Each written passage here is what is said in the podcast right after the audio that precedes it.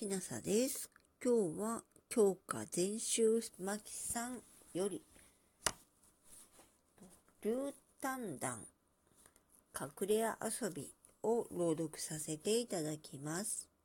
先に我泣き出して救いを姉に求めしよ彼に認められしと幸いなる。いうことを聞かで一人いできしを弱りで泣きたりと知られむには、さもこそとて笑われなむ。優しき人の懐かしけれど、顔を合わせて言いまけむは、口をしきに。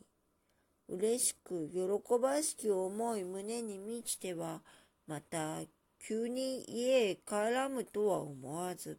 一人境内にたかす、たたずみしに、わっという声、笑う声、木の陰、井戸の裏、堂の奥、回廊の下よりして、五つより八つまでなるこの五六人後先に走り入れたり、子は隠れ遊びの一人が見出されたるものぞとよ。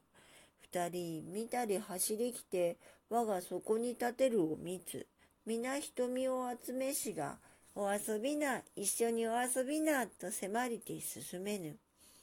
小家あちこちこの辺りに住むるは、固いというものなりとぞ。風俗少しく異なれり、子供が親たちの家飛びたるもよき、絹来たるはあわあらず。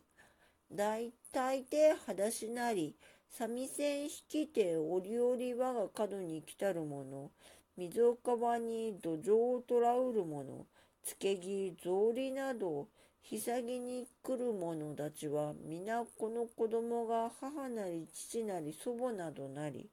去る者とは共に遊ぶなと我が友は常に戒めつ。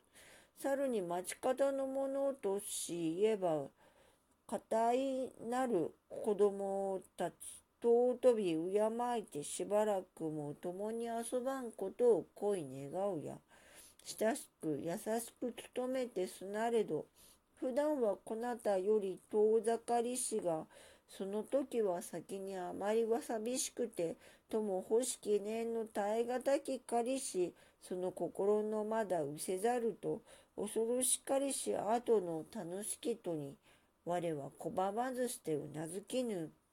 子供は定めき喜びたりき、さてまた隠れ遊びを繰り返すとて、剣して探すものを定めしに、我その任に当たりたり、表を覆えというままに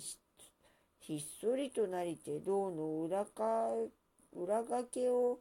逆さに映る滝の音堂々と松杉の梢へ夕風になり渡る。かすかに、もういいよ、もういいよ、と呼ぶ声こだまに響けり、目をあくれば、あたり静まりかりて、黄昏の色、またひときわ遅い来たれり、大いなる木のすくすくと並べるが朦朧として薄暗き中に隠れむとす。恋したる方をと思うところには誰もおらずここをかしこを探したれど人らしきものありざりき。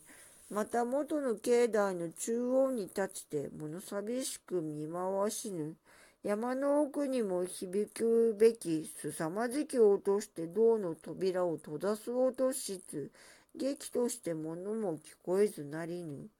親しき友にはあらず。常に疎ましき子供なればかかる折を得て我をば苦しめむとや、企みけん。身を隠したるまま密かに逃げ去りたらむには、探せばとて得らるべき。役もなきことをと、ふと思うかぶに、打ち捨てて首質を返しつ、猿にてももし我が身出すを待ちてあらば、いつまでもいでくることを得ざるべし、それもまた、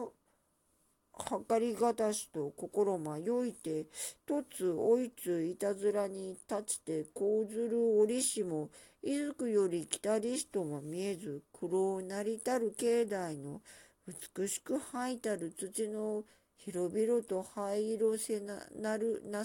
灰色なせる。に際立って顔の色白く美しき人いつか我が傍らにいてうつむきざまに我をばみち。極めて竹高き女なりしその手を懐にして肩を垂れり優しき声にてこちらへおいでこちらと言いて先に立ちて導きたり見知りたる人にあらねど美しき顔の笑みをば含みたる良き人と思いたれば怪しまで隠れたる子のありかを教しうると悟りたればいそいそと従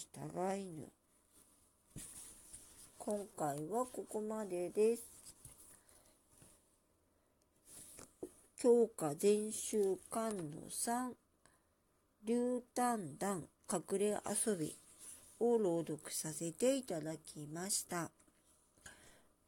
もし聞いていらっしゃるのが夜でしたら、よく眠れますようにおやすみなさい。